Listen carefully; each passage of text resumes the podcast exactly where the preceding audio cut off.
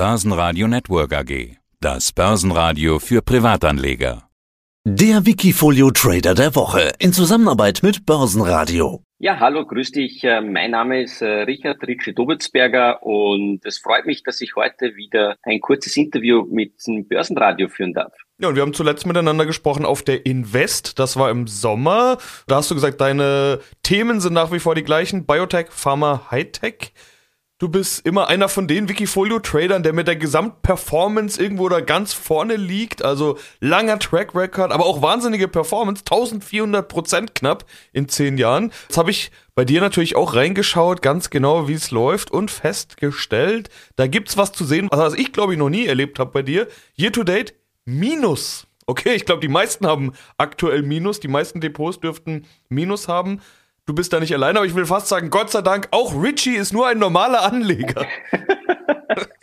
ja, also es, es macht mich in Wirklichkeit nicht glücklich, das kannst du dir denken, aber in der heurigen, das heurige Jahr ist schon wirklich, die letzten Jahre waren schon sehr anspruchsvoll, aber das heurige Jahr, das schlägt wirklich noch einmal den, den Deckel nach unten durch den du, Boden durch sozusagen. Ja, du hast aber äh, sonst auch in den letzten Jahren immer eine recht gute Performance hingelegt, weil du dann schnell reagierst, auch so ein bisschen ein Gespür für, für Themen hast. In Corona hast du relativ schnell, ich meine, du kommst ja aus dem Biotech-Pharma-Bereich, kennst dich da gut aus, hast dann in Corona viel auf die Titel gesetzt, was natürlich genau richtig war. Dann habe ich geschaut, was ist jetzt dein Thema? Schon im Sommer waren bei dir Rüstungsfirmen hochgewichtet. Ja, sieht noch immer so aus. Rheinmetall 15,9%, Lockheed Martin 15,2% als die beiden Topwerte. General Dynamics mit 8,5%, wenn man so will, ist Boeing ja auch ein Rüstungswert 6,9%. Rayton Technology auch Zulieferer, wenn man so will, 6%. Und schließlich Northrop Grumman mit 5,6% ergibt 58,1% in Rüstungen. Also du bist offenbar weder Pazifist noch Optimist, was die aktuelle Geopolitik angeht.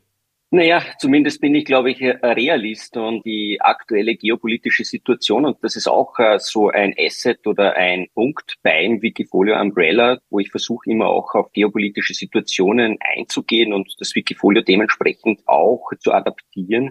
Und was ich höre, was ich sehe, das ist halt nicht so, dass mich das alles sehr optimistisch stimmt, zumindest wenn es eben um die globalen Konflikte geht. Und äh, Rüstungskonzerne haben hier, glaube ich, ja zwei entscheidende Vorteile.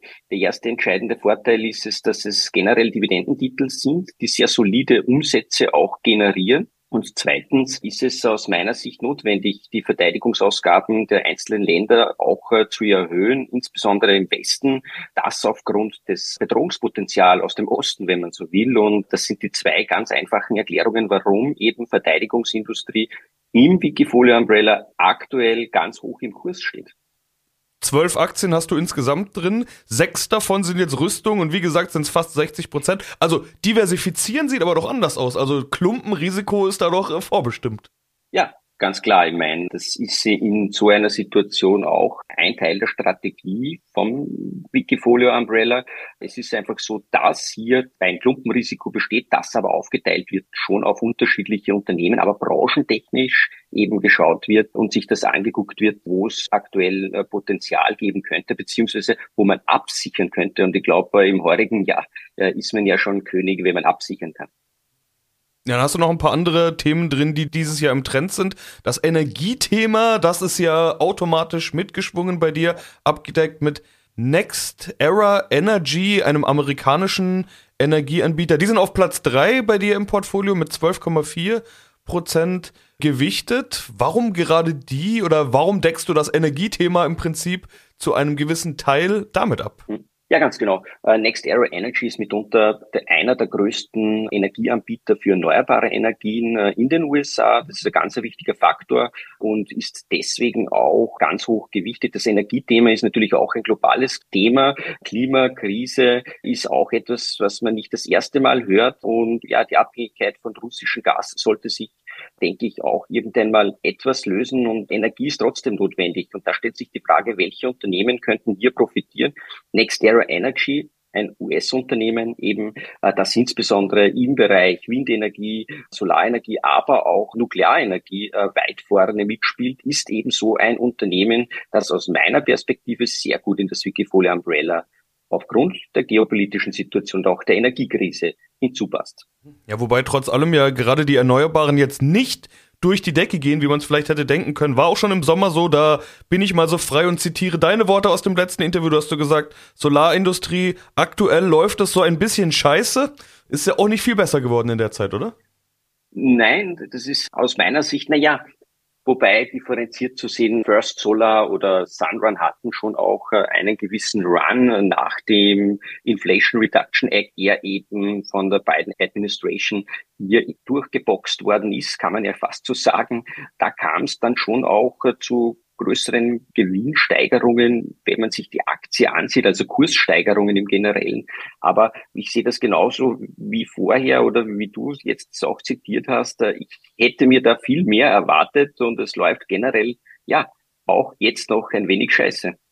Sunrun hattest du rausgeworfen im Sommer. Jetzt habe ich die gesehen, sind wieder drin. Ist zwar die kleinste Position, 2,8 Prozent.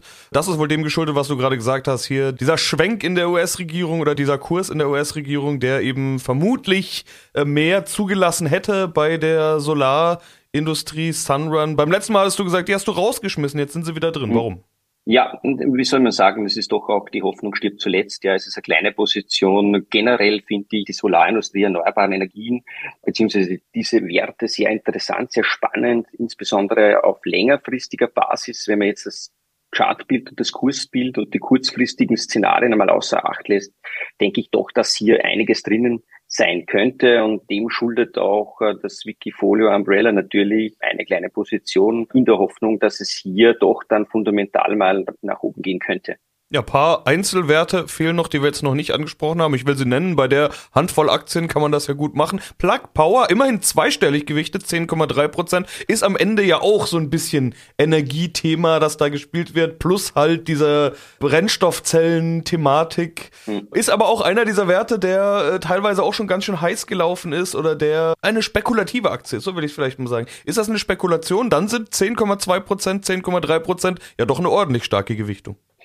Ja, vor einiger Zeit oder vor, sage ich mal, zwei, drei Wochen hat es auch noch viel besser, zumindest aus meiner Perspektive auch charttechnisch ausgesehen. Das, das ist einfach jetzt der Rücksetzer, der gekommen ist. Jene, die das Wikifolio auch schon regelmäßig beachten und beobachten, die haben gesehen, dass das noch schon höher gewichtet gewesen ist. Das war nämlich kurzfristig auch das am höchsten gewichtete oder der am höchsten gewichtete Wert ist jetzt zurückgegangen aufgrund dessen, dass hier einige Sicherheitsmaßnahmen im Bereich Stop-Loss schlagend geworden sind und deswegen die gesamte Gewichtung auf zehn Prozent jetzt wieder zurückgeschaltet worden ist. Ist aber ein Wackelkandidat, kann ich sagen.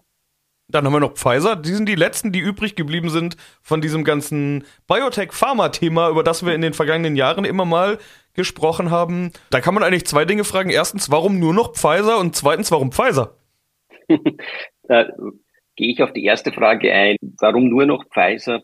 Deswegen, weil Pfizer ein sehr breit aufgestelltes äh, Unternehmen ist, also nicht nur in der Impfstoffthematik entscheidend ist oder einen Umsatz generieren kann, sondern es ist auch ein wirklich ein großes, solides Unternehmen. Und in der aktuellen Situation, wo insbesondere Dividendenwerte aus meiner Perspektive einen Vorteil haben gegenüber eben sehr hochtechnologischen nicht gewinnorientierten oder noch nicht gewinnorientierten Unternehmen einen Vorteil bieten. Deswegen ist Pfizer drinnen geblieben. Bei BioNTech und Moderna, äh, die ja vorher auch sehr stark gewichtet gewesen sind, ist die Situation die, dass aktuell trotz guter Pipeline, aber aktuell eben lediglich die Vakzinschiene als äh, Umsatzbringer herangezogen werden kann. Und ja, das Chartbild, das hat mich eben dazu bewogen, Gewinne mitzunehmen und deswegen aktuell nicht mehr dabei. Aber man kann es nie ausschließen, der Herbst kommt wieder und das Wikifolio Umbrella kann auch hier sehr stark reagieren oder sehr rasch auf gegebene Situationen reagieren.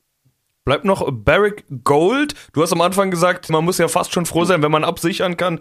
Das ist wahrscheinlich die typische Absicherung Barrick Gold als äh, sozusagen Goldderivat oder Goldersatz. Ja, ganz genau so ist es. Gold- und Minenunternehmen laufen sehr oft sehr parallel in der Kursentwicklung habe erst gestern auf sotravo.com, also auf meinem Blog auch erklärt, warum Barrick Gold hinzugekommen ist. Es ist einfach eine ganz, ganz klassische Absicherung oder ein Absicherungswert. Gold könnte, und wir sind natürlich immer im Konjunktiv, ich weiß ja auch nicht, aber aus meiner Perspektive einen Boden gefunden haben. Wenn das der Fall ist und der Goldkurs wieder anziehen würde, dann nehme ich zumindest an, dass Barrick Gold davon profitieren kann. Und deswegen ist Barrick Gold ganz genau, wie gesagt hast, der Absicherungswert. Gold- und Kupferproduzent, ganz bekannt, hat 25 Milliarden US-Dollar ungefähr Marktkapitalisierung, 2,7 Prozent Dividende, also was Solides hier noch im Umbrella im Depot drinnen, das äh, auch charttechnisch aktuell zumindest sehr spannend zu sein scheint. Apropos Boden gefunden, Cash, so gut wie keins, ist bei dir üblich 0,2 sind's Prozent, sehe ich hier gerade. Heißt aber auch, du gehst davon aus, dass voll investiert zu sein gerade eine gute Idee ist. Es gibt ja einige, die teilweise komplett ausgestiegen sind aus dem Markt. Du bleibst dabei und das ist ja auch schon als Zeichen des Optimismus zu erkennen. Ja klar, also ich versuche natürlich durch Veränderungen äh, im Branchenteil, also die Gewichtung soll hier eben das Ausschlaggebende sein. Bin ich so der große Cash-Freund? Wenn, dann würde ich eher oder versuche ich eher in defensive Titel oder eben Titel wie Barrick Gold dann zu investieren. Ich versuche generell immer einen möglichst niedrigen Cash-Gehalt auch zu generieren beziehungsweise zu halten. Da muss schon wirklich, ja, da muss schon wirklich brennen am Markt, dass hier ein Cash-Gehalt oder ein, ein erhöhter Cash-Bestand im Wikifolio-Umbrella vorhanden ist. Jetzt werde ich aber trotzdem nochmal so nach einem Optimismus-Indikator bei dir vorfühlen. Knapp 60 Prozent in Rüstung, der Rest, die haben ja gerade deine Branchen durchgesprochen. Wie optimistisch bist du dann für die nächsten Wochen? Also bist du eher pessimistisch gestimmt? Weil eigentlich muss es ja schlecht laufen, damit die Rüstung so gut läuft, so wie sie ja fast formulieren.